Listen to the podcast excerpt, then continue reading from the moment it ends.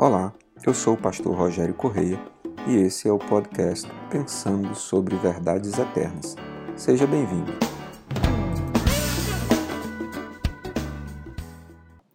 Efésios capítulo 4, versículos de 15 a 20, o apóstolo Paulo nos diz antes, seguindo a verdade em amor, cresçamos em tudo naquele que é a cabeça, Cristo.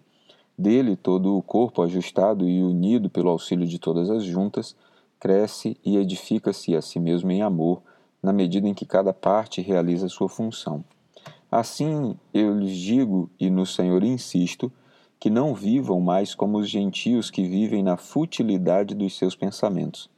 Eles estão obscurecidos no entendimento e separados da vida de Deus por causa da ignorância em que estão, devido ao endurecimento dos seus corações.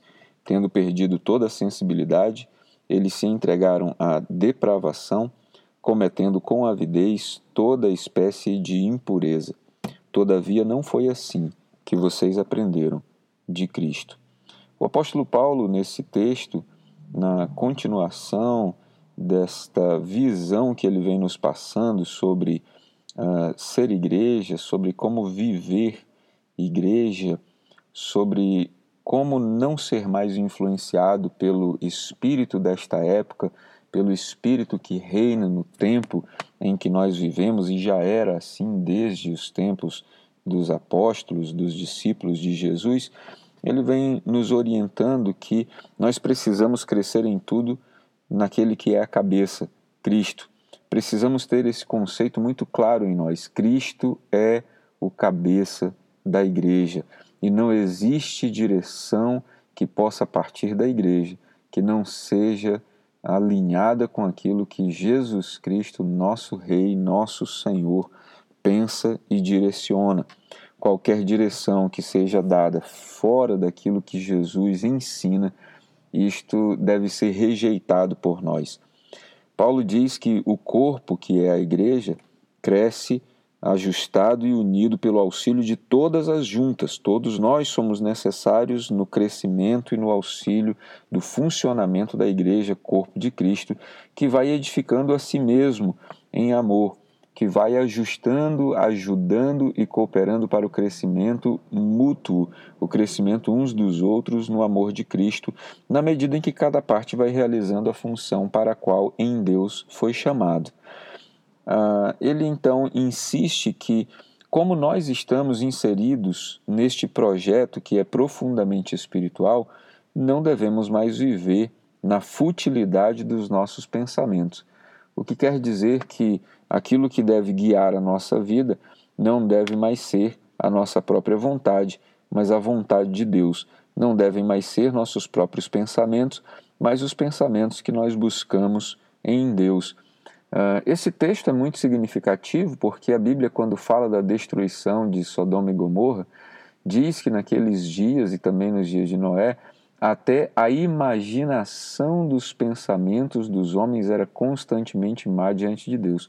O que quer dizer que nós podemos buscar purificação para a imaginação dos nossos pensamentos.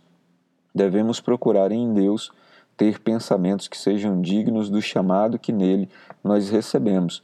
E debruçar a nossa vida, conduzir a nossa vida a partir dos nossos próprios pensamentos, pensamentos não fundados e não originados em Deus e na Sua vontade, segundo as palavras de Paulo, é viver na futilidade, ou seja, não há nada de útil nesses pensamentos para a nossa vida eles estão naturalmente obscurecidos no entendimento, separados da vida por causa da ignorância. Paulo está se referindo àqueles que ainda não encontraram a Jesus, e ele conclui esse pensamento dizendo que eles estão perdidos e perderam toda a sensibilidade, entregando a si mesmos à depravação, cometendo toda espécie de impureza, com muita avidez, são muito desejosos por cometerem pecados mas Paulo finaliza com uma frase que é para nos ensinar, é para nos colocar na forma,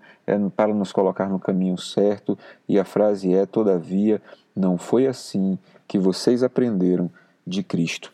Aquilo que aprendemos em Cristo não é a viver das nossas vontades e nem dos nossos pensamentos, mas é a viver da vontade dele, da vontade do Pai, dos pensamentos do alto, e devemos buscar isso com todas as nossas forças no Espírito em Cristo Jesus.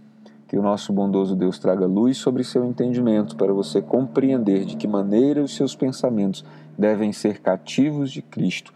Que Ele te abençoe e que você tenha nele um ótimo dia. Ficou com dúvidas ou quer sugerir temas para o nosso podcast Pensando sobre Verdades Eternas? Escreve para a gente, igreja da floresta acre@gmail.com. Não esqueça de nos seguir também nas plataformas Spotify e Apple Podcasts. Se está nos ouvindo pelo YouTube, curta e compartilhe.